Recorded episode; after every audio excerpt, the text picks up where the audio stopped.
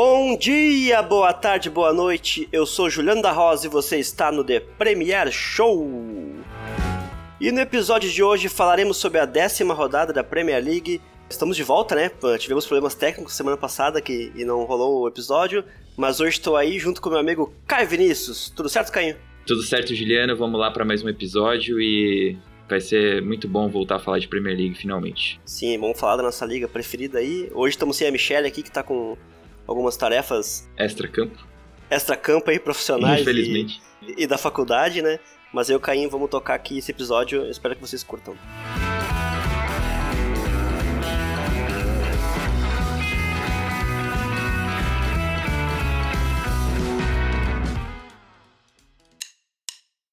E para começar, vamos falar do jogo entre Brighton e Liverpool. Cainho, tu acha que o campeão tá jogando menos do que deveria? Ou as lesões estão atrapalhando muito o time do Klopp? Juliano, é uma questão delicada, né? Sempre que a gente fala sobre manter o desempenho, um desempenho brilhante. Então, o City sofreu com isso, é, o Liverpool tem sofrido os julgamentos nessa temporada de talvez não estar tá mantendo um desempenho tão alto, ou, ou talvez às vezes mesmo um, um, um futebol mais plástico, mas eu acho que na verdade, a expectativa que as pessoas criam é um pouco fora da realidade. Então, eu acho que isso influencia muito é, na hora de, de, fazer um julgamento. A, realidade mesmo, e eu acho que a gente tem tocado nesse ponto em vários dos nossos episódios, é que dificilmente um time mantém um desempenho de 100 pontos, 90 pontos por rodadas, é, por campeonatos sequentes, em sequência. Então, é, eu acho que mais importante do que manter um futebol plástico ou querer questionar se o Liverpool agora vai estar numa descendente, não vai conseguir mais desempenhar nos mesmos poderes de temporadas passadas, é tentar analisar quais as circunstâncias e os resultados que o Liverpool está tendo nessa temporada. Então, as circunstâncias a gente sabe de muitas lesões, é, perdeu o Van Dijk, que é um pilar defensivo, é, tem um calendário de jogos extenso, não consegue usar o Henderson no todos os seus, seus poderes, é, o Alisson já se lesionou, é, Trent Alexander-Arnold também se lesionou, então a gente, eu, eu como torcedor do Liverpool, ficaria menos preocupado do que eu vejo os torcedores ficando. O campeonato de 38 rodadas, muitas vezes ele vai ter as, as rodadas em que o time não vai dar show, mas vai ser competente. É, a gente sempre se preocupa em não ser resultadista na hora das análises. Eu não estou querendo passar essa impressão de que, ah, porque o Liverpool está conseguindo manter, está conseguindo pontos, então não importa. Mas, é, na verdade, o Liverpool tem sido competente, sabe?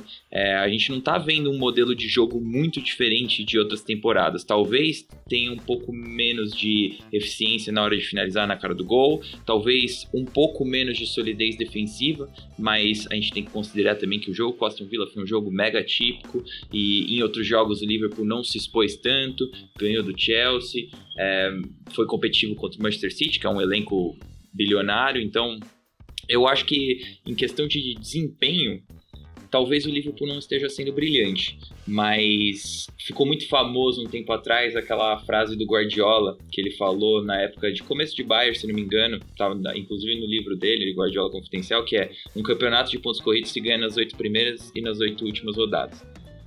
Eu acho que é difícil você generalizar e criar uma regra desse tipo, mas é, quando ele fala isso, é, seria prepotência imaginar que nas oito primeiras rodadas e nas oito últimas rodadas o time sempre vai dar um show, sabe? Não é sobre dar show, é sobre permanecer competente, permanecer é, disputando e procurando manter um desempenho com o elenco, rodando elenco, ainda mais nesse calendário frenético que a gente tem tido nessa temporada, que eu acredito que agora nesse final de dezembro vai cobrar um preço muito alto dos times, porque é rodada meio de semana, final de semana, meio de semana, final de semana, data FIFA, Covid. Então, assim, é, eu, eu, eu acho que a gente pode falar de Brighton Liverpool. Eu acho que o, o Liverpool foi bem. Você eu, eu vou deixar para você comentar o pênalti do Brighton, porque eu não gosto tanto de falar de questões de arbitragem, mas eu imaginaria que a vitória do Liverpool seria mais justa.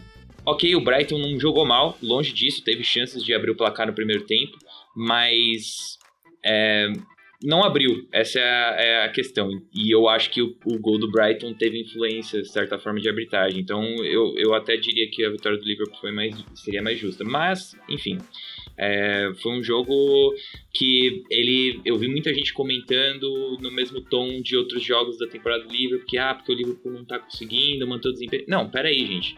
É, talvez não tenha, não tenha dado show, mas tem, se, tem permanecido competente. Tem que entender também que todos os adversários estão estudando o Liverpool e, e propondo estratégias mais difíceis para o Liverpool também conseguir suceder. É, exatamente. Mesmo não jogando aquele futebol brilhante, segue conseguindo resultados, né?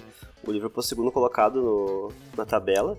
E, como você disse, é, apesar de muitas lesões, de desfalques importantíssimos, né? De caras que eram alicerces do time do Klopp, ele segue mantendo um padrão de jogo, né? Não é que o Liverpool parou de jogar como jogava antigamente, né?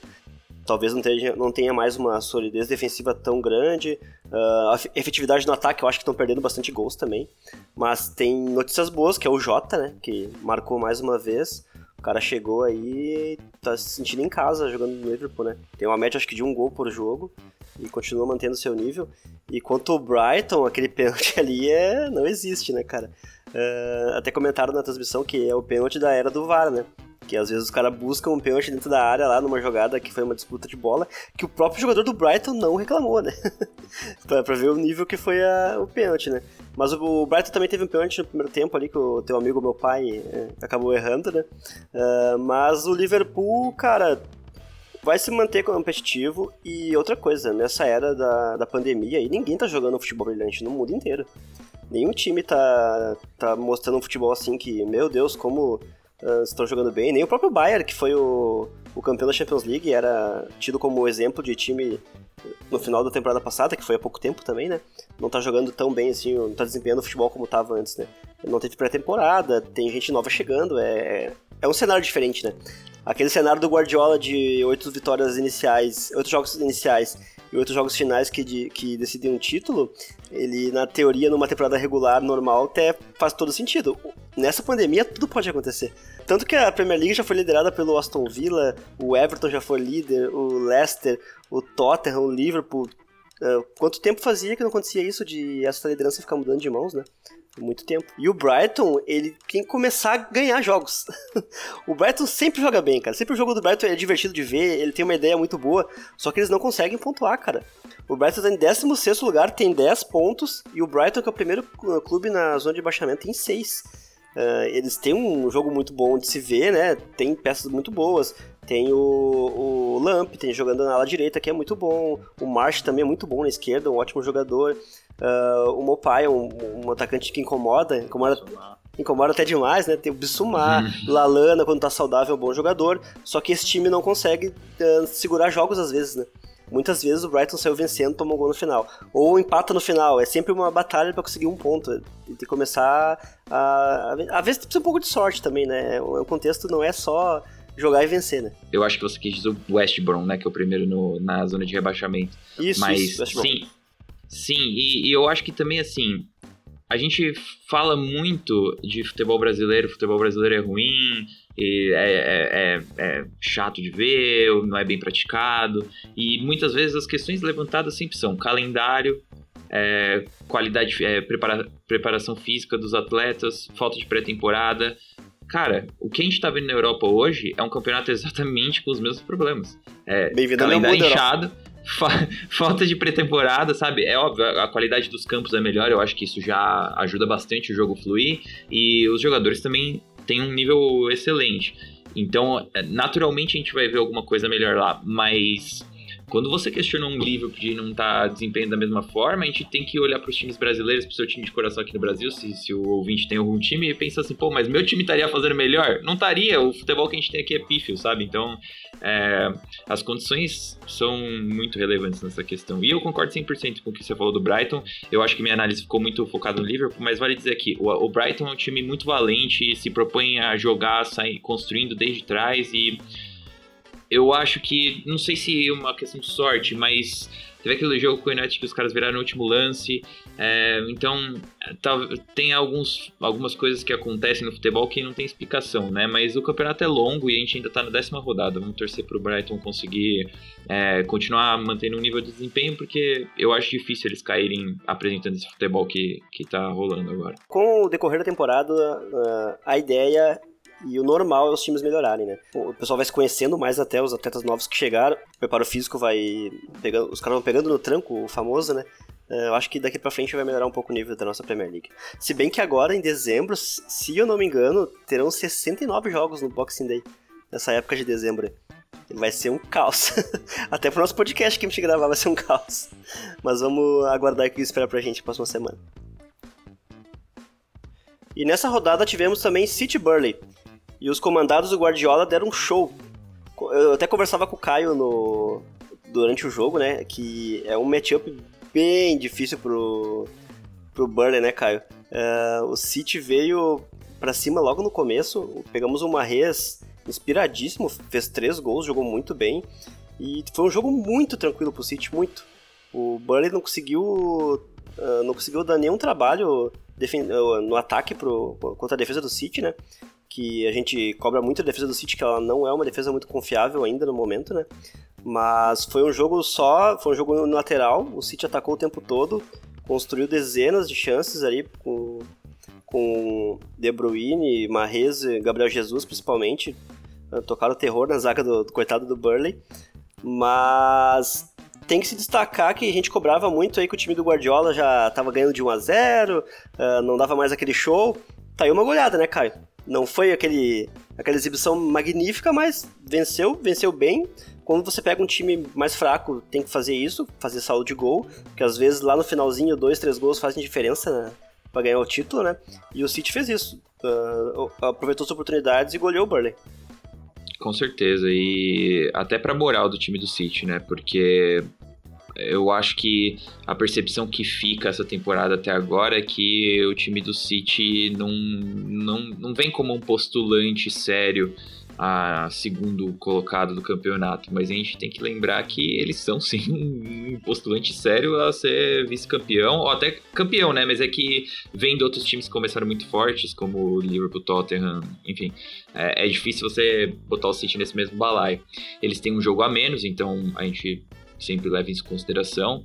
Vamos ver como que vai se construir o campeonato, mas é, com certeza. E sim, é um, um matchup muito ruim para o Burnley, porque o Burnley não é um time que costuma se fechar em linha de 5, e o time do Guardiola é um time que ele é muito focado nas rotações pela, e nas combinações pelos flancos e o cruzamento na segunda trave, ou mesmo uma infiltração e um, cruza, e um cutback na pequena área. Então, é, acaba que tem um, cria um volume ofensivo muito grande e sobrecarrega a, a última linha do, do Burnley, que sempre tem, na maioria das vezes, tem quatro jogadores. E, cara, eu acho que também é, a gente falou muito sobre isso no guia e nas primeiras rodadas do campeonato, usamos como exemplo o Burnley várias vezes em questão de investimento pequeno e o que o Shandaish consegue fazer com o time, mas eu acho que assim, essa temporada tem sido especialmente difícil para o Burnley. Especialmente difícil de eles realmente mais uma vez superarem as estatísticas de terem um time de zero investimento, basicamente, sabe? É, a qualidade do Burnley Pega o time do Leeds, por exemplo. É um time que, querendo ou não, tem suas qualidades que é, podia estar na Championship, mas quando ele sobe para uma Premier League, você olha o time e fala assim, ok, tem alguma coisa ali que você consegue dar um caldo, que você consegue tirar. A qualidade do Burnley é, é de meio de tabela de Championship e o Shandaish consegue fazer isso funcionar. Ok, tem aqueles jogadores como o Tarkowski, como o Pope, mas são jogadores que floresceram através do, da liderança do Shandaish e o investimento foi baixíssimo. A gente até mencionou antes que se não me engano, o Nick Pope veio por é, 500 mil libras, sabe? Qual é o valor do Nick Pope hoje se for vendido? 30 milhões de libras. É, então, aí quem quiser fazer a conta de quantos por cento ele valorizou, fique à vontade, mas é... Os jogadores do Burnley são, são jogadores que o Burnley formou, né? Por mais que eles não sejam da, da categoria de base do Burnley, são jogadores que o Burnley descobriu e desenvolveu e fez eles aumentarem, ele mostrou eles pro mercado, né? Uhum, e é difícil você manter um nível de. Quando o, jogo, o time tá superando além da expectativa temporada atrás de temporada, é difícil manter. É mais difícil do que um Liverpool, por exemplo, que tem estrelas no elenco, sabe? Que você pode questionar, falar que, ah, porque não gosto do Oxley Chamberlain, não gosto do Keita, não gosto disso, daquilo, mas, pô, esses caras aí, eles têm muita qualidade. Quem me dera, Agora, né? os caras do Burnley, não é...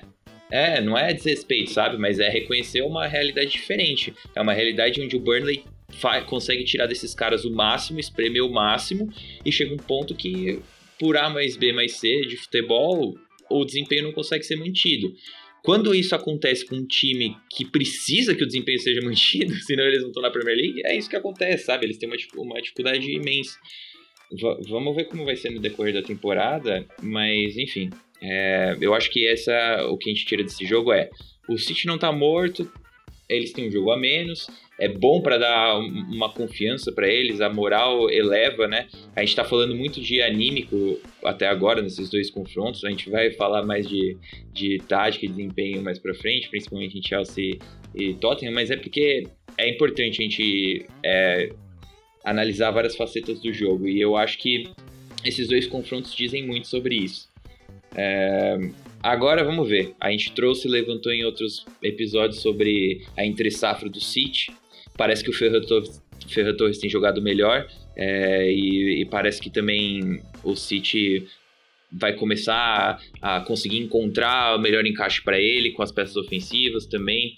É, tem a situação do Agüero que ficou muito tempo lesionado. É, também tem a questão de que nessas últimas semanas, nessas próximas semanas, provavelmente ele vai estar meio baixo astral por todo o lance do Maradona, do filho dele, mas enfim. Vamos ver como vai ser. É, uma coisa importante que tu falou aí foi. Esse foi um jogo de retomada de confiança do City, né? Uma coisa muito importante. O Verdopo se acostumando com o estilo de jogo do City.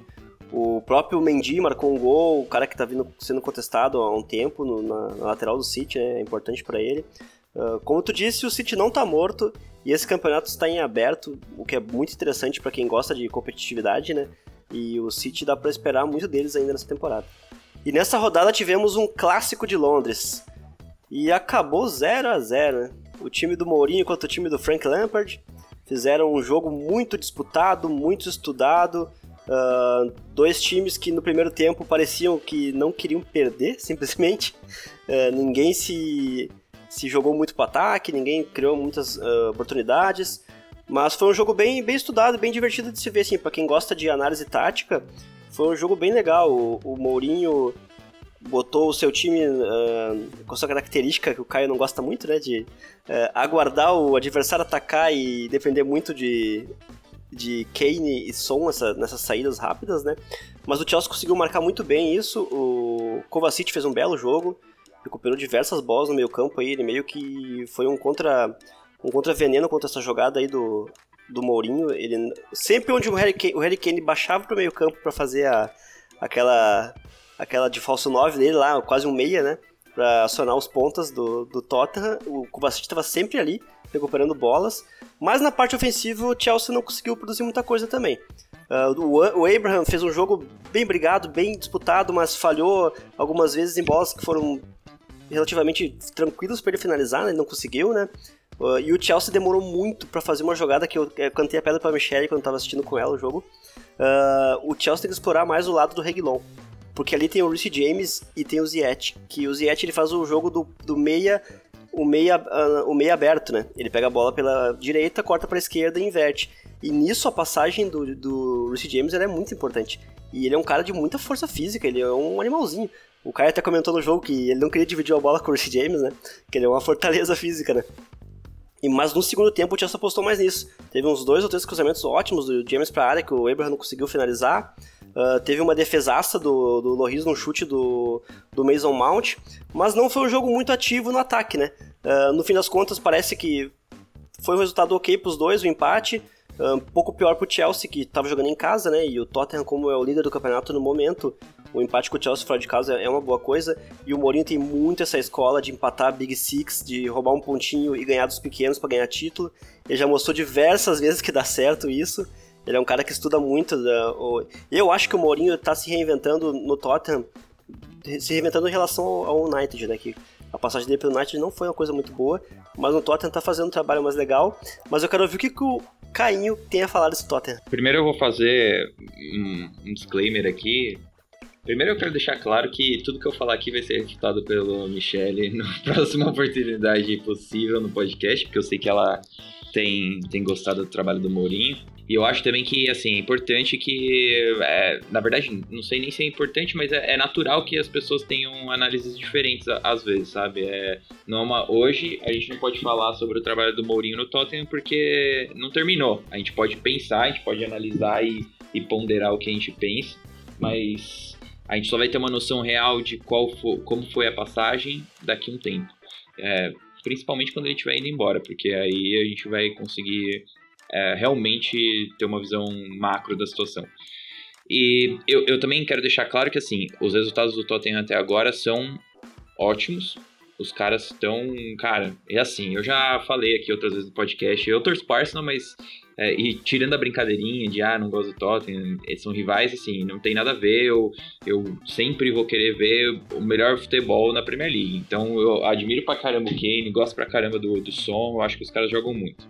Posto isso, eu tenho uma visão um pouco diferente em relação ao desempenho do Tottenham. Eu acho que não, não tô nem considerando só o jogo grande, porque o Mourinho é um técnico que costuma é, treinar o time de uma forma e no jogo grande montar um plano diferente na maioria das vezes para se adequar àquela situação. Então, eu acho que o exemplo, assim, vários exemplos surgem em mente, mas os dois mais claros, a gente tem aquela situação da Inter de Milão contra o Barcelona em 2009 2010.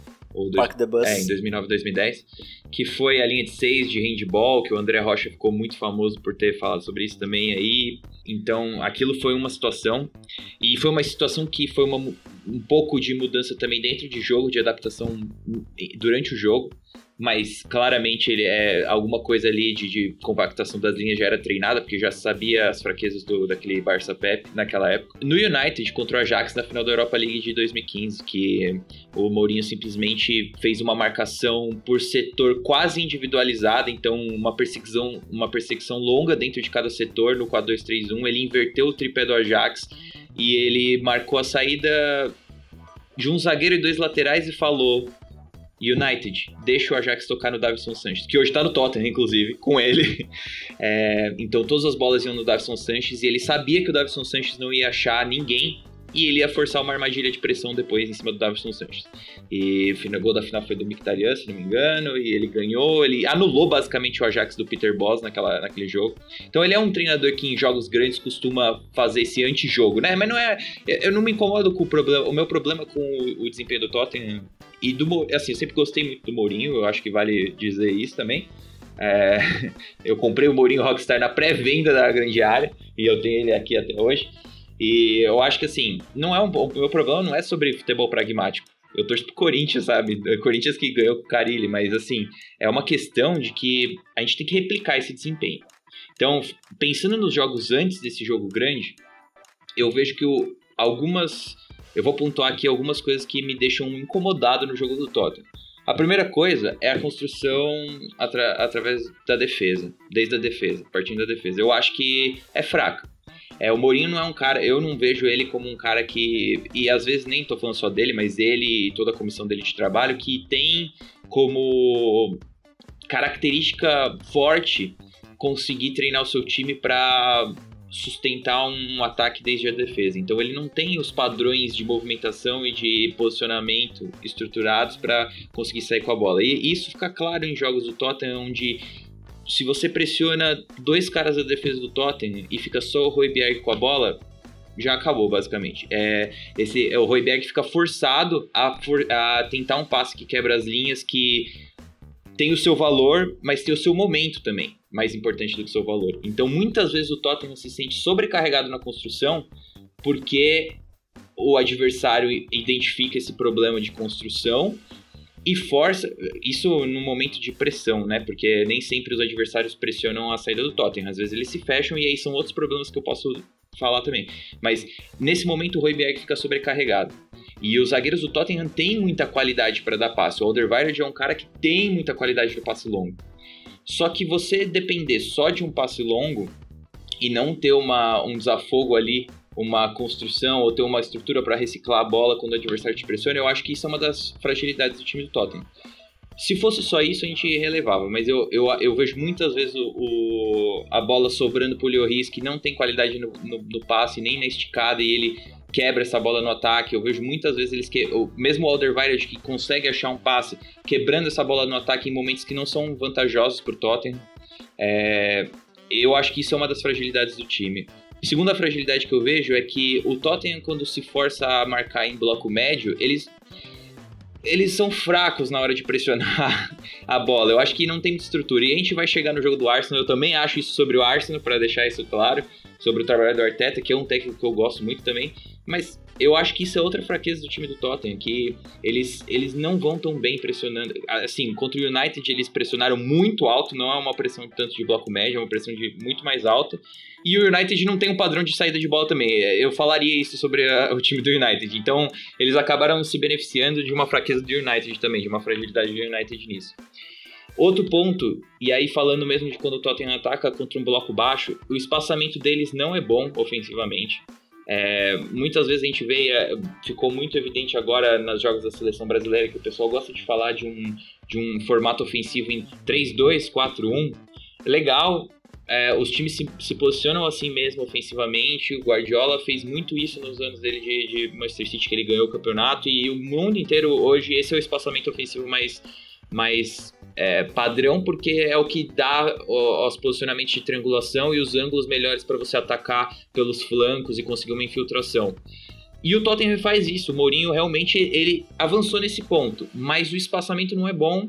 É, então, às vezes, tem jogadores que ocupam mesma, a mesma linha, a mesma posição e acaba não tendo, não fluindo tão bem a triangulação, porque existe um, uma, uma ideia de por que esses, esses jogadores têm que estar nessas posições. E é para você comprometer a, a, a, linha adversária em marcar esses jogadores e conseguir um, uma superioridade de espaço, ou numérica ou cinética. Eu, eu vejo que o Tottenham não faz isso bem. E um pouco porque pelas características dos jogadores que eles têm. O Harry Kane é um cara que gosta muito de flutuar. O Son é um cara que gosta muito de flutuar. O Lucas é um cara que tem um poder de condução e drible muito forte. Esses caras, eles vão se procurar para combinar. Ainda mais se eles não tiverem uma, um, um uma estrutura rígida estabelecida pelo técnico. Se o Mourinho não tem isso no coração dele, que nem o Guardiola tem, de chegar no, nos, nos, jogadores, e, e, eu não tô falando que isso é um mérito ou demérito, mas eu acho que se o Mourinho se propõe a fazer dessa forma, o futebol pode ser praticado de outra forma. O Liverpool não faz tanto isso. O Liverpool ah, faz isso ocasionalmente, mas ataca de outras formas. Se você se propõe a fazer isso, então aí você tem que entender os conceitos por trás disso. E eu, eu, eu não cobro isso do Mourinho tanto porque eu sei das características dos jogadores que ele tem, que são jogadores que gostam de se procurar para combinar. O som vai flutuar, ele vai pegar a bola e tentar tabelar com o Harry Kane. O, Harry, o Harry Kane vai fazer esse movimento de, de falso 9, como você falou. O Lucas Moura vai querer pegar a bola e conduzir, mesmo que ele esteja passando por cima do Doherty, o que acontece em muitos jogos do Tottenham. Os dois estão no mesmo espaço, um passando em cima do outro. Eles vão fazer porque é a característica dos jogadores. Então, é, eu acho que isso também é, um, é, uma fragilidade do Tottenham. E tem dado certo, tudo bem, é, é aquilo. A gente tá. Eu tô, eu, o ponto que eu trago é só que eu acho que isso não é sustentável a longo prazo. Eu acho que essas pequenas fragilidades podem, podem acabar tirando a chance do Tottenham alcançar um título realmente. Não tô falando que eles não, não vão bem no campeonato. Eu só acho que a gente sim. É, aí sim eu vejo que. Eu acho que tem um pouco de resultadismo na, nas análises do Mourinho, do Tottenham do Mourinho hoje. Então, porque eles estão muito bem, é querer fechar os olhos para problemas de desempenho mesmo que eu vejo. E assim, todos os times estão tendo problemas de desempenho. É, ok. Mas eu acho difícil que isso se mantenha, esse, esse, essa, esses resultados do Tottenham se, se mantenham no longo prazo. É um time muito dependente do Harry Kane e do Son. Teve muitos desses jogos que eu, dos quais eu tô falando que eu uso como análise, como base para o que eu tô falando, em que o Tottenham não jogou bem. O jogo do Southampton, que foi 5 a 2 o Tottenham não jogou bem. O Tottenham simplesmente teve quatro assistências do, do talvez o jogador mais importante da liga hoje. É um cara que acha passe onde não tem. E o Som que é um demônio encapetado. Então, tipo, enquanto você tiver esses jogadores, sabe, a gente tá vendo o Real Madrid agora sofrendo na Champions League, mas por que, que o Real Madrid foi tricampeão? Se o, o que, que mudou tanto? Tá o Zidane, tá uma grande base daquele time, Sérgio Ramos, Kroos, Modric, Casemiro, Benzema. Mas, cara, os caras tinham o Cristiano Ronaldo, velho. Quantas vezes o Cristiano Ronaldo não tirou um coelho da cartola? Então, assim, a gente sabe que o jogador é muito importante dentro de um time. E o Harry Kane e o Son têm sido muito importantes no, no, nos resultados do Tottenham.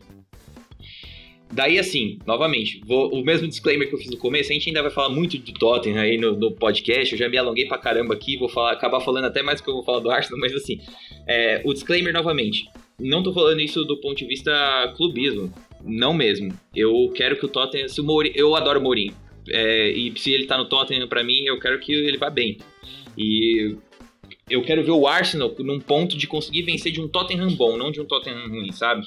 se for para pensar desse ponto de vista mais clubista. Então, é, eu tô falando isso porque realmente são coisas que eu vejo na análise, na análise desse time do Tottenham. Eu, eu só tenho um pouco de receio com o resultadismo que tem sido usado para analisar o, o Zé Mourinho como um técnico que se reinventou. Ele tem propostas um pouco diferentes hoje, mas ainda assim eu vejo que tem coisas que ele não tem conseguido imprimir no time dele, coisas que ele nunca teve essa característica. Então acho que ainda falta um pouco de chão para ele nesse ponto. O Tottenham tem um bom elenco, né? Tem jogadores de bastante qualidade, né? Poderia se assim ele tá conseguindo os resultados, né, na, numa análise mais resultadista, né, uh, imagina se conseguir desempenhar, conseguir tirar o melhor desses jogadores que ele tem, né. Mas tem um cara aí que dá para elogiar, que o Mourinho fez ele jogar bem de novo, é o Ndobele, né. Ele, quando veio pra Premier League, se esperava muito dele. E ele sucumbiu na primeira temporada, não fez absolutamente nada. Tinha até boatos que ele poderia ser negociado, né? E agora tá, tá conseguindo jogar bem. Ele sai de uma pressão muito bem, esse cara. Ele vem dois caras em cima dele, ele consegue driblar, girar. É um, é um, é um forte dele. O, o duelo dele contra o Kanté foi um negócio bem legal de se ver. Uh, o Kanté perdia na primeira, buscava na segunda e vice-versa. Na hora que o Kanté subia, ele acompanhava o Kanté, foi, foi bem legal. Mas vamos aguardar aí, né? O Tottenham é o líder do campeonato, o Chelsea está em terceiro lugar. Tá... Agora o time do Lampard está bem mais, mais encorpado, tem um goleiro decente. O Mendy é um ótimo goleiro, é o líder de clean sheets aí da Europa, se não me engano. O cara que vai duas vezes a bola no gol, ele defende. Que o ano passado acontecia muito do Chelsea sofrer três chutes no jogo e tomar dois gols, o que é um absurdo. Por melhor que seja a finalização do adversário, o goleiro tem que defender alguma. Uh, esse problema não se tem mais. Tem o Thiago Silva agora, que é uma fortaleza na defesa, é um cara muito inteligente, um cara que maximizou o Zumar de uma forma absurda. O Zumar não perde um duelo aéreo, tá jogando muito bem. Uh, e vamos esperar aí do Chelsea tá jogando muito bem. E o Pulisic voltando de lesão, tem várias opções, tem o Odoi se destacando novamente, está conseguindo jogar nos jogos da Champions League, indo bem. Eu acho que o Chelsea vai brigar lá em cima né, pelo título, ainda mais pela, pela forma que está se desenrolando o campeonato, né? Com esse lance de pandemia, sem pré-temporada, o pessoal correndo atrás do prejuízo, muitos jogos, e o elenco do Chelsea agora é muito grande. E continuando em Londres aí, agora vamos falar do outro lado de Londres, né? O lado vermelho o lado que o Caio gosta muito, mas que anda meio decepcionado, né, Caio? O Arsenal perdeu novamente, dessa vez pro Wolves aí, num jogo que teve um lance muito feio entre o matador mexicano e o Davi Luiz. O Raul Jimenez teve que ir pro hospital, teve uma, uma lesão no crânio, uh, passou por cirurgia, tá, já tá bem já, mas foi um susto muito grande na hora. Foi uma jogada muito feia, foi uma batida muito forte. E o Davi Luiz continuou em campo, que foi um absurdo. O Davi Luiz não tinha condições nenhuma de jogar futebol ele botou uma faixa na cabeça, ele tava sangrando, ele tava com o rosto todo machucado, totalmente fora do, do contexto ali da, da partida, e mesmo assim continuou. Mas falando do jogo, o Arsenal mais uma vez não conseguiu desempenhar muito bem, né, Caio? É, Juliano, é. Cara, me, eu, eu, eu. Ah. Enfim. assim, eu acho assim, torcedor do Tottenham, você ficou bravo comigo que eu falei? De coração, não queria que vocês ficassem bravos, mas agora é hora de vocês se deliciarem, porque se tem um time que tem mais, bem mais problema que o Tottenham, esse time é o Arsenal hoje. E assim, é assim, é, a perspectiva é boa. Eu acho que seria também resultadista da parte do torcedor do Arsenal falar que o Arteta não é a opção boa, falar que não vai dar certo o trabalho, sabe? 10 meses no cargo só e 10 meses de período totalmente. Pegou um time no meio do campeonato desempenhando ruim, é, depois zero pré-temporada, depois campeonato com, a, com um calendário inchado, com um elenco curto, que é o elenco do Arsenal, que é um elenco curto e de qualidade, vai, algumas peças ali não, não, não são exatamente o que um time que aspira pelo top 4 precisa.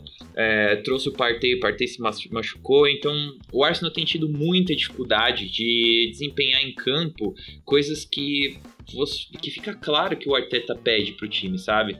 Desde de um, um pouco mais de imposição física dentro de campo, é, e aí tem uma grande influência do, do, calendário, óbvio, de um calendário mais inchado, mas o Arteta tem revisado o time, sabe? Não era para estar tá tendo uma, uma apatia tão grande.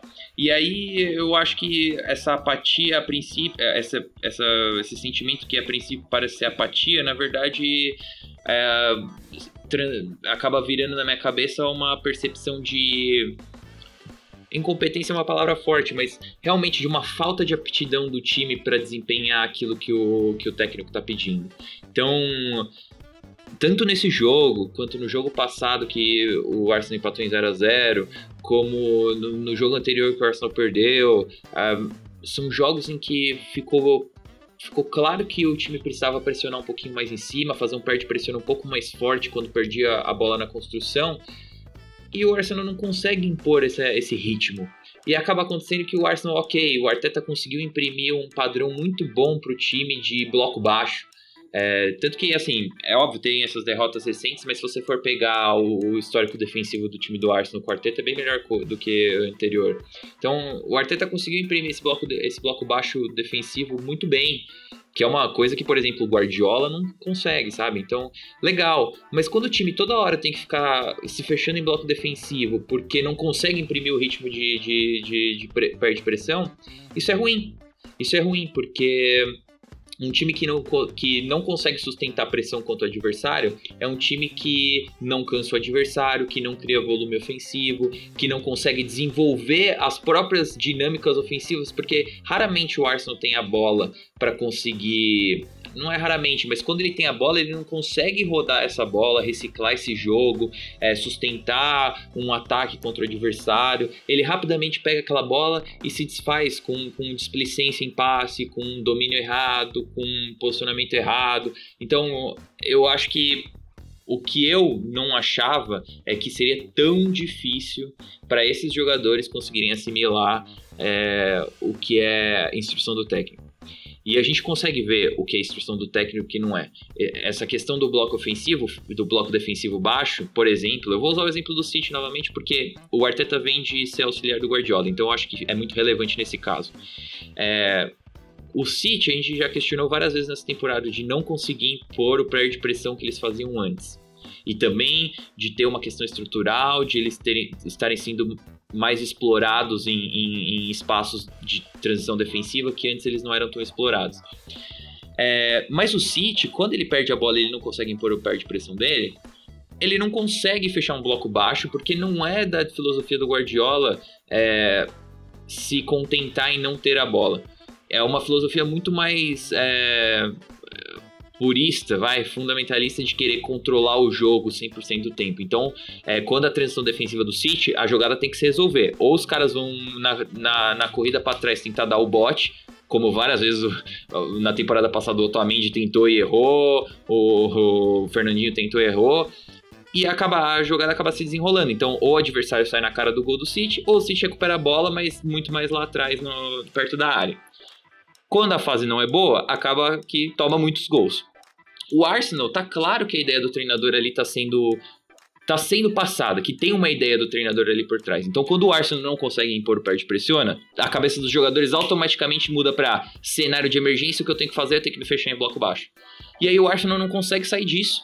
Então, toda vez o Arsenal não consegue impor o pé de pressiona, não consegue é, sustentar a pressão no ataque, se fecha em bloco baixo de novo. E ótimo que o Arteta consegue passar um plano B pro time e que tem uma ideia por trás daquilo. Mas uma, é uma, uma caca que o time não tá conseguindo. Uma merda, tá ligado? Que o time não tá conseguindo desempenhar isso. É. É, então, então, e toda hora se fecha em bloco baixo. E aí, o que, que, você espera? Na verdade, o Arsenal só cansa mais. O Arsenal não cansa nada do adversário. O adversário não tem que se defender. É o Arsenal que tenta pegar a bola, corre todo mundo pra frente, tenta se posicionar em, em um. E aí sim, outra coisa, o espaçamento ofensivo do Arsenal não é ruim. Mas ah, quando a bola, quando os jogadores estão nas posições certas, o jogo não consegue chegar neles, porque é um domínio errado, é um passe fora de tempo. E tem isso do uma coisa que é, inspiração pra gente aqui. Eles falam muito no Pitch Invaders, os caras são top, mas que já foi muito falado lá de posicionamento corporal, de gesto técnico. Parece que o time do Arsenal tá tendo que aprender o beabá da, da escolinha de base, sabe? Em, em gesto técnico e posicionamento corporal porque são passes que são recebidos e é, facilitam o adversário roubar a bola, são passes fora de tempo, são passes muito mais para frente do que deveria ser, muito mais forte do que deveria ser. Então, acaba que só o espaçamento não é suficiente, sabe? É, eu preferi, nesse ponto, eu preferia que fosse o Tottenham que tem o espaçamento ruim, mas os jogadores conseguem desempenhar a qualidade técnica deles, do que ter um espaçamento ótimo e os jogadores estarem pastando para colocar isso em prática. Então, assim, é, novamente, seria resultadista também da minha parte falar que tá tudo perdido pro Arsenal, mas e, e, a perspectiva a longo prazo, sabe? Quantos anos o Klopp ficou no, no, Liverpool até conseguir ter um elenco capaz de cooperar com o que ele pedia, um elenco que entendia o sistema dele tão forte que hoje perde peças cruciais e mantém sendo competente, sabe? Quanto tempo o Klopp precisou para isso? Três anos, sabe? Três anos. Então, e, e questionava-se o Klopp? Claro que se questionava, mas ali a, a hierarquia do Liverpool olhou e falou: não, peraí, a gente tem que, tem que entender o contexto. O que, qual é, o, qual é a, percepção que a gente tem dentro do clube? É que ele faz um trabalho ótimo, os jogadores gostam, isso vai dar frutos por A mais B mais C, ele explica pra gente, ele mostra pra gente, a gente vê, vê pequenos passos, pequenos avanços, a gente entende como o futebol funciona, que é um, um, um esporte de, de processos, de, de, de crescimento e de momento também muito. Então, Agora, eu espero que o Arsenal tenha essa paciência com o Arteta, mas assim, a perspectiva que a gente tinha no começo do campeonato é que o Arsenal ia conseguir brigar por top 4. Hoje eu vou ficar feliz se o Arsenal ganhar a Europa League pra gente se classificar de alguma forma pra Champions League, porque eu não consigo acreditar nesse time do Arsenal classificar no top 4, sabe? Não é melhor que o Chelsea, não é melhor que o Tottenham, não é melhor que o Liverpool, não é melhor que o City. Pronto, só nesses quatro, para não falar de Leicester, para não falar de Everton, para não falar de Aston Villa, são times também que têm jogado melhor que o Arsenal. Então, é... E assim, agora não vou deixar de falar do Wolves, né? Wolves a gente já sabe, é... Na verdade, eu vou deixar de falar de Wolves sim, porque a Michelle não tá aqui, a Michelle é especialista em Wolves aí, no próximo episódio ela fala bastante deles aí, dos nossos lobos. E recuperações pro Raul Jimenez, né? E que bizarrice deixar o Davi Luiz em campo, pelo amor de Deus. A gente ficou se falando o jogo inteiro, você não entendia, eu não entendia, ninguém entendia porque que ele tava lá dentro do campo, com sangrando na cabeça. Uma coisa que tu falou ali que eu, que eu percebi no jogo é muito erro técnico do Arsenal, né? É uns passes muito. muito, bobos, assim, errados. Umas bolas esticadas, às vezes, demais. É, é, ah, no próprio gol. Até o próprio o Leno tá falhando agora também, cara. O Leno tava sendo uma fortaleza no gol, ele tava. Quanto o Leeds, por exemplo, o Leno deu o ponto pro Arsenal, né? Ele salvou o Arsenal de perder Sim. pro Leeds. Ele foi muito bem. Nesse jogo, para mim, ele falhou nos dois gols. Aquela rebatida ali pro meio da área, ali no segundo gol ali que o, que o Podense marcou. Ele foi muito mal na bola. Uh, tá com, é muito erro dos jogadores, né? Tu vê que tem uma ideia, mas que os jogadores estão com dificuldades de fazer uh, rodar o jogo, né? E, e sobre o Wolves, uh, como tá jogando bem o Pedro Neto, né, cara? Esse cara aí veio temporada passada, se não me engano, teve uma temporada de, de adaptação na Premier League, entrava aos poucos, e esse não tá jogando muito bem, o cara é muito liso, difícil de marcar, finaliza bem. O, o Duas pernas, né? Ele usa as duas pernas. Que nem o Jota, né? Parece Sim, que o Espírito o, Santo exatamente. tem uma característica dominante. Exatamente. Não sei se passa pelo Nuno essa prospecção de jogadores aí para o Wolves, né? Por ele ser português, a gente imagina que passe, mas estão buscando muito bem as reposições, estão deixando dentro do próprio clube, né? E o próprio Podense também está jogando muito bem, assim, a gente sabia que era bom jogador quando ele veio, mas eu não esperava que ele se adaptasse tão bem à Premier League, assim, um cara muito bom. O Soteudinho de, deles tá, tá ah, jogando. Mas Tá jogando muito Esse bem. Esse Podense é muita bola, cara. Ele me surpreendeu porque eu tinha uma percepção dele, e assim, eu não tenho nenhuma pretensão de falar que eu acompanhava futebol grego, mas é, eu tinha uma percepção dele não tanto de um jogador que. Vou usar aqui uma comparação, não sei dos potenciais, né? Porque os dois ainda são jovens, mas o Pulisic é um cara que também me surpreendeu, porque quando ele veio do Dortmund, eu tinha uma percepção dele de ponta mesmo.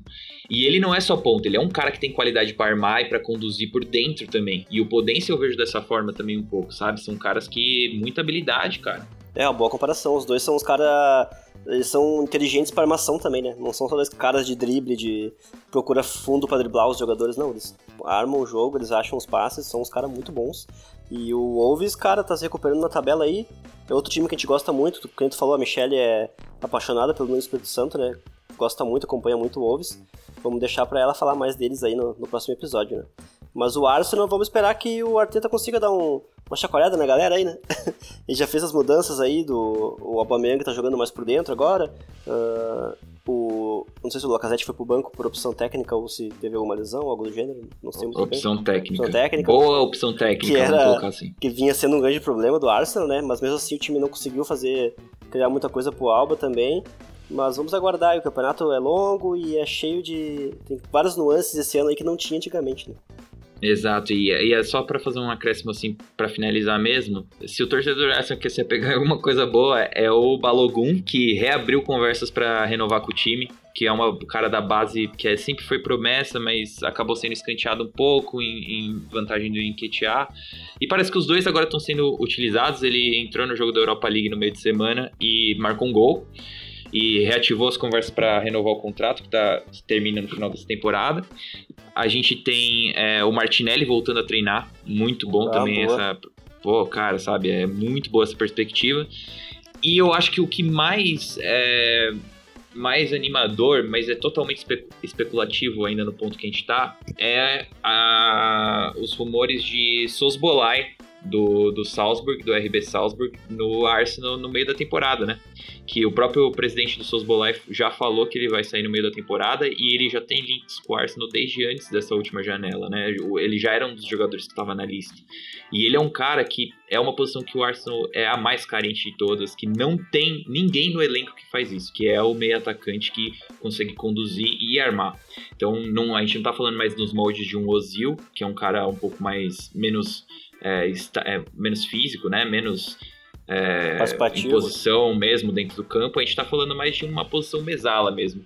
E com as proporções, mas se, se alguém for buscar os lances do seus Bolai no, no YouTube, que óbvio que passa uma impressão bem parcial do jogador, né? Porque lances no YouTube só mostra lances bons, Sim. mas o que ele tem de, na caixinha de ferramenta dele de passe, você realmente vai achar que é um mini De Bruynezinho. Então, tomara que venha pro Arsenal, porque é uma posição carente, independente de ele ter um teto abaixo do De Bruyne ou não. É, é uma posição carente, a gente precisa dessa posição. E é um cara que viria por uns 20 milhões, 25 milhões e tem um, tem um, tem uma, um potencial aí. É, realmente, agora em, em janeiro abre a janela, né? Temos um mês ainda para abertura. Pode mudar muita coisa, pode chegar muita gente, pode sair outros, né? Vamos aguardar o que o mercado nos reserva. E nessa rodada tivemos aí também uma vitória do Newcastle por 2 a 0 no Crystal Palace, fora de casa. Mais uma vez ele, né? Calou Wilson, o homem marca e marca. E o Joelton, hein? Joelton fez um belo gol. O Joelton deu assistência pro gol do Calou Wilson. Uh, nosso brasileirinho aí, sempre torcemos pros brasileiros, a gente é pachequinho aqui. Uh, gostamos muito dos brasileiros da Premier League, torcemos por eles. Fez um belo jogo o Joelton também. Uh, essa dupla pode incomodar aí, Joelton e Calum Wilson. Tanto que no gol do Joelton, quem deu o passe foi o Calum Wilson. E no gol do Calum Wilson, quem deu o passe foi o Joelton. É uma dupla interessante para ficar de olho.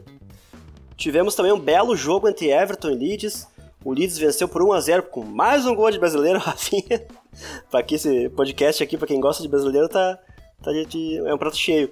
Rafinha fez um belo gol de fora da área, aí de canhotinha, um golaço. Mas esse jogo foi muito bom. Não sei se tu olhou, Caio, Everton Leeds. Chegou a acompanhar alguma coisa?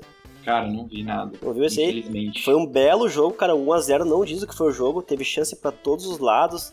Teve gol anulado, teve muita coisa boa.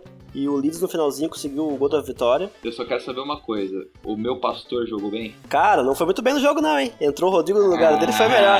Mas, mas, mas, você é bem imparcial pra falar sobre isso. Não, não, o Benford, o Benford foi, foi bem no jogo. O jogo foi muito disputado, cara. Foi um jogo elétrico. Que até tá comentando com outro amigo nosso, o Vargas, o Eduardo Vargas, um abraço para ele. Que esse jogo. Abraço, Vargas. Que o placar desse jogo não fazia jus ao que estava acontecendo, porque era um jogaço, cara. Foi um belo jogo aí. O Leeds volta a vencer e o Everton perdeu em casa, mas é o time, é aquele nosso time, né? O Everton ele não tem um plantel muito bom, mas ele desempenha um bom futebol e vai conseguir brigar na, por competições europeias ali sim. O West Brom venceu o Sheffield por 1 a 0 O Sheffield preocupa, né, Caio? O Sheffield tem um ponto depois de 10 jogos, não consegue vencer. E esse ano vai ser complicadíssimo, né? É, eu, eu tô eu tô preocupado. É, eu, já, eu já tranquilizei em outros momentos, mas eu acho que ainda, de todas as situações, eu vejo no Chris Wilder a, a liderança necessária que o, o time precisa para conseguir passar por cima, sabe? Até porque eu sei que no começo do campeonato realmente tiveram alguns jogos que o Sheffield não jogou mal. Não jogou mal, mas infelizmente a Premier League é isso aí, meu amigo. É 19 jogos por turno com contra adversários do mais alto calibre. Sim, é, o Sheffield tá que nem o Brighton, que eu comentei contigo, né? Faz bons jogos, mas não consegue vencer, né? Não, não sobe na tabela, né? O Brighton ainda tem uma vantagemzinha, conseguiu vencer algum jogo, um jogo, né? Alguns jogos. Mas o Sheffield tá lá embaixo na tabela afundado. Precisa urgentemente vencer uma partida para aumentar a confiança dos jogadores e e seguir em frente, porque nesse podcast aqui a gente é entusiasta do Sheffield, ele que dê conta agora. Uh, tivemos um belo jogo aí entre Southampton e Manchester United. Southampton, Southampton abriu 2 a 0 a bola parada mortal do James Ward-Prowse, o que para mim agora, no momento do futebol, não tem ninguém que bata falta melhor que ele.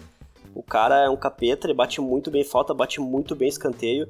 O time abriu 2 a 0 com um gol do Bentarek e um do, do Ward-Prowse de falta. Mas do intervalo veio ele Cavani, né, Cainho? O homem chegou na Premier League. É, o homem é brabo, viu? O homem é brabo. Ah, cara, não tem nem muito o que falar, né? O tanto que o United ganha com a chegada do Cavani, uhum. um cara que se posiciona tão bem, um cara que ocupa dois zagueiros, porque o, adversário que, que, que se ocupar de um zagueiro só com o Cavani tá maluco. É um cara que é chato, que se movimenta, que ele pode não ser um cara veloz, mas é um cara que sustenta ataque. Se você jogar a bola nele, vai bem no alto, vai bem por baixo. Assim, é. Puta, vamos torcer, porque a gente gosta muito de Premier League que o cara com a idade que ele tem consiga ainda deixar, vai, seus 50 gols aí na Premier League. E eu acho que ele vai, porque ele é um cara que se cuida muito bem e ele parece ter um biotipo muito, muito privilegiado também, né? E uma coisa que não é lembrada muito, Caio, que o Cavani saiu do PSG porque ele quis. Ele não quis renovar o contrato. E, exato, e ele saiu de um time que foi para a final da Champions League. Ele não estava jogando num time fraco, um time médio da Europa. Por isso que eu até achava meio absurdo quando diziam que o Cavani ia vir jogar no Brasil, por exemplo. Se ventilou que ele ia vir pro Grêmio, até, até né? Virou folclore até uhum. essa notícia. Uhum. Porque ele, é um, porque ele é um top player, cara. Ele é um atacante espetacular. E outra, ele pode jogar pro lado também. Ele é um cara muito dedicado na marcação. Ele é um jogador muito bom. E o segundo gol que ele fez ali, que a bola foi cruzada, esse Cepô deu aquele peixinho de cabeça. Aquele gol de quem sabe, cara. Não é qualquer um que faça. Ele é um matador. E, e, eu acho que assim, é, óbvio, esse segundo é bonito, mas eu, eu acho que o primeiro, que, assim, assistência caindo pelo lado, como você acabou de falar, que é uma. Ele tem essa. isso no, no, no arsenal dele de, no Arsenal não, né? Mas ele tem, ele tem isso na caixinha de ferramentas. Mas eu acho o primeiro até mais impressionante, para ser bem sincero, o primeiro gol dele, né? Que é o segundo do United. Porque você vê a, o tempo de reação, cara, um cara com a idade dele aqui que ele tem, seus 33 anos. Isso. 32, 33. Uhum. O cara com a idade dele, o tempo de reação, o chute vai, ele já se jogou. Um cara que acredita né, até o último rebote do, do goleiro, sabe? Ele é e assim, a gente tenta fugir dos estereótipos, mas, cara, não tem nada que defina mais um jogador uruguaio do que o Cavani, tá Exatamente. O cara é muito raçudo, é, cara. e usando o jargão do futebol, né, Caio? Ele sabe os atalhos do campo, né? Ele não Exato. é o cara rápido, aquele velocista, mas o movimento dele é muito rápido e muito inteligente. Muito. Ele se deixa. Muito. O desmarque dele. Ele, né? desmarque, exatamente. Ele se deixa em situações muito fáceis pelo, pelo jeito que ele se mexe. Ele é um cara muito bom e o United acertou em cheio nessa contratação. E deu a vitória pro United, né? Tava 2 a 0 ele entrou e revolucionou o jogo ali. Deu uma assistência sim, e fez dois gols. Caio, mas falando em, em, gente que a gente espera, mas não na hora H não tá o resultado, é o Leicester, né? Mais uma vez o Leicester dependia de si só, ganha o jogo contra o Furra, o Furra lá embaixo acabado, uh, brigando para não cair, uh, tinha apenas uma vitória no campeonato e o Furra venceu por 2 a 1 cara, fora de casa. Uh, o Leicester é complicado, né? É, e assim, o que faltou um pouco no final do campeonato passado pro Leicester foi um pouquinho mais de consistência, né? É, nesse campeonato também, porque o Leicester perdeu pro West Ham também, se a gente for é, ver no frigir dos ovos, o West Ham agora a gente sabe que tá bem, mas naquela época ainda estava em começo de recuperação. E e perde pro, pro Fulham. Então, novamente, mesmo comentário do Sheffield. A Premier League não é campeonato de gente boba. O Fulham é limitado, mas lá no começo a gente falou, o Fulham tem as peças para fazer um pouquinho mais, sabe? O time que não se cuidar vai ser punido. É, é simples. É, é, difícil você ver um time na Premier League que entra só para ser saco de pancada. E é um time que é muito ingênuo, como o Norwich na temporada passada, que Sim só queria saber de jogar pelo chão sem a qualidade necessária, sem o pragmatismo necessário, sem o senso comum, os caras só tomavam pancada. Mas assim, é difícil ver um time que, que realmente acontece isso. Então, se você bobear, vai te punir. Vamos ver. É, novamente, eu não gostava tanto do. eu não, não achava que o Brandon Rodgers era tudo isso, mas eu reconheci que os caras têm mérito e eles têm muito mérito. E essa temporada eles ainda têm muita chance de dar alegria lá para Leicester. Então não vai ser esse resultado, mas precisa buscar essa consistência. Sim, exatamente. Uh, tem que aproveitar as oportunidades que o campeonato dá, né? E um adendo aqui, teve um, um, gol, um dos gols do, do Furra foi com assistência do Anguissá, o menino que a gente falou lá no começo da temporada lá, que esse cara é bom ficar de olho nele. Ele é um ótimo jogador. E para fechar a rodada, tivemos uma vitória do West Ham por 2 a 1 contra o Aston Villa. Um belo jogo aí, cara, de duas equipes, uh, as equipes que a gente rebaixou lá no, lá no, no guia, né? Que estão dando na nossa cara aí. Uh, eu e tu votamos a Shihan e a Michelle no Aston Villa, se não me engano. ou foi o contrário, agora não recordo muito foi bem. Foi o contrário, é, foi o contrário. né? Uh, mas foi um belo jogo, cara. Não sei, tu, eu sei que tu não pôde acompanhar esse jogo, né? Foi uma bela partida, o West Ham mais uma vez, seu futebol sólido, aquela estrutura bem trabalhadinha ali que, que o time, ele achou o time titular e, e com a volta do Antônio melhorou muito. Essa semana passada, se não me engano, o Haller jogou e o time já sentiu muita diferença do, do, do estilo de jogo, né? O, o West Ham tem um bom time ali. E agora chegou o menino. Chegou o menino Benarama no time. Esse cara joga muita bola, cara. Vai incomodar na Premier League, já jogou muito bem contra o Aston Villa. Mas o Villa também fez um jogaço. O Grealish jogou muito. Uh, o Watkins fez um jogo meio abaixo, perdeu, algum, perdeu um gol. Não, não, desculpa, não foi ele que perdeu o gol. Quem perdeu o gol foi o Trezeguet dentro da goleira, incrível. E o Watkins depois perdeu um pênalti no, no final do jogo ali. Mas foi um jogo muito disputado. E como a gente comentava no começo da temporada, o West Ham e o Aston Villa podem não chegar na Liga Europa, podem não ganhar nada, mas eles são times competitivos. E isso é muito interessante, Sim. porque o ano passado não era assim, né? Ano passado era time que jogava sem saber o que podia acontecer e com medo de cair. Esse ano não vai acontecer isso. É, e o duelo de dois jogadores ex-Brentford, né? Que chegou nos playoffs da, do Championship. Que o Watkins estava no Brentford, o Benarama estava no Brentford. Então, os dois aí se reencontrando. E, é, eu não vi o jogo, mas é, eu vi outros jogos da temporada desses times e é o que eu falei. Hoje, esses times são mais consistentes que o Arsenal, por exemplo, sabe? Então, é muito mérito e o torcedor tem que ficar feliz mesmo e querer que alcancem voos até maiores. Exatamente. Aí, outra coisa, o... E o Bowen, que era do Hull City, que também era da Championship, né? Mostrando a força que tem a, é. a, uhum. a, divisão de baixo da, da, da Inglaterra. E depois de 10 rodadas, o líder é o Tottenham. Uh, calando os críticos aí, Zé Mourinho é o líder da, é o líder com 21 pontos. Em segundo lugar vem o Liverpool também com 21 pontos. Em terceiro, Chelsea do Lampard com 19. Em quarto, Leicester com 18. Na parte de baixo, o West Brom tem 6 pontos, é 18. O Burnley tem 5 pontos, é 19. E o Sheffield, apenas um pontinho, é o último colocado. Bom, a gente está desfalcado hoje aqui, mas não vamos perder a nossa tradição, né, Caio?